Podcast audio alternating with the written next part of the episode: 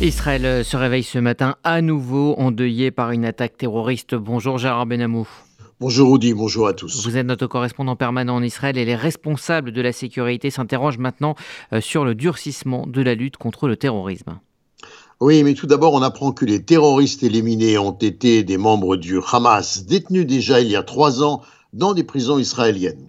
Alors effectivement, les opérations consécutives de l'armée sur le terrain avec l'aide des renseignements ne parviennent toujours pas à juguler une forme d'escalade qui se profilerait au fil des jours et qui inquiète sérieusement les services de sécurité.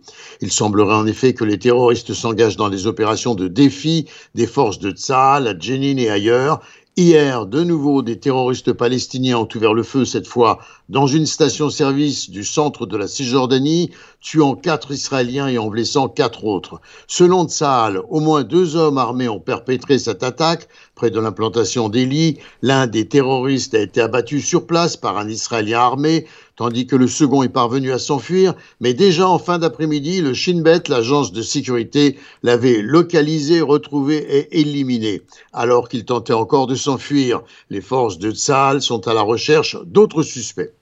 Alors les circonstances euh, de, l'attentat sont assez euh, floues et inattendues. Oui, les tireurs palestiniens sont arrivés en voiture. Ils ont visé un restaurant adjacent à une station de service.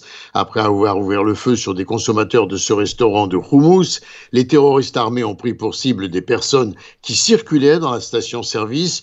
Au total, huit personnes ont dû être prises en charge par le Magen David Adom sur les lieux de l'attaque.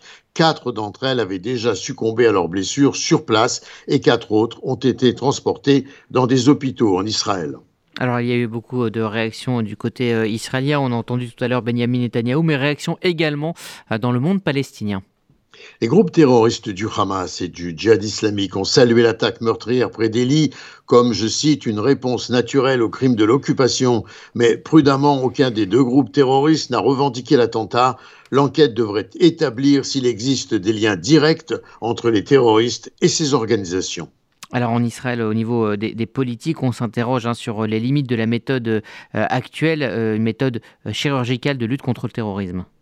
Le Premier ministre a déclaré toutes les options sont ouvertes. Yair Lapid et Benny Gantz ont présenté leurs condoléances aux familles des victimes et exprimé leur soutien à l'armée pour décider de la marche à suivre. Meir Indor, le président de l'association des victimes du terrorisme Almagor, estime qu'on se trouve en pleine intifada. Les tensions entre Israël et les Palestiniens se sont accrues depuis un an. L'armée israélienne mène des raids nocturnes quasiment quotidiennement en Cisjordanie dans le sillage d'une série d'attentats meurtriers palestiniens qui n'ont pu être jugulés malgré que 124 Palestiniens de Cisjordanie ont été tués en 2023, la majorité d'entre eux au cours de heurts avec les forces de sécurité. Quelques civils non impliqués dans les affrontements ont toutefois été également touchés. Ils se trouvaient par hasard au mauvais endroit. On recense 28 morts du côté israélien depuis le début du mois. En effet, le bilan s'est alourdi. Le ministre de la Sécurité intérieure Itamar Benvir, lui, euh, demande une opération militaire d'envergure en Cisjordanie. D'autres responsables sécuritaires se concertent pour décider prudemment avec l'aide du renseignement, comment traiter ces recrudescences de terrorisme armé afin de prévenir un possible embrasement des territoires. Une situation complexe à traiter, d'autant qu'hier, des soldats de Tzahal, des communautés bédouines et druzes en Israël ont mis en ligne une vidéo de soutien aux terroristes de Jenin. L'armée déclare sévir sévèrement contre ces cas extrêmes. En effet, les soldats de ces communautés sont considérés comme des combattants loyaux à Israël.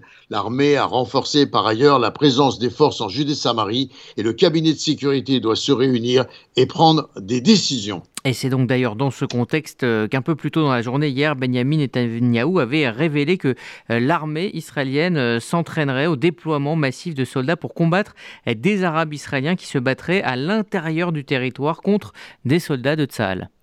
Oui, évidemment, ce serait seulement dans le cas d'une éventuelle guerre contre des pays ennemis présents sur de multiples fronts, l'armée en tout cas n'a pas souhaité réagir. Et puis on termine avec euh, l'hôpital euh, Sheba dans le centre d'Israël qui a annoncé la mise en place d'un partenariat stratégique entre euh, l'hôpital donc et le plus grand système intégré de santé des Émirats arabes unis. Des collaborations technologiques, des projets de recherche conjoints et du tourisme médical sont au programme. Gérard Benamou en direct de Tel Aviv pour RCJ.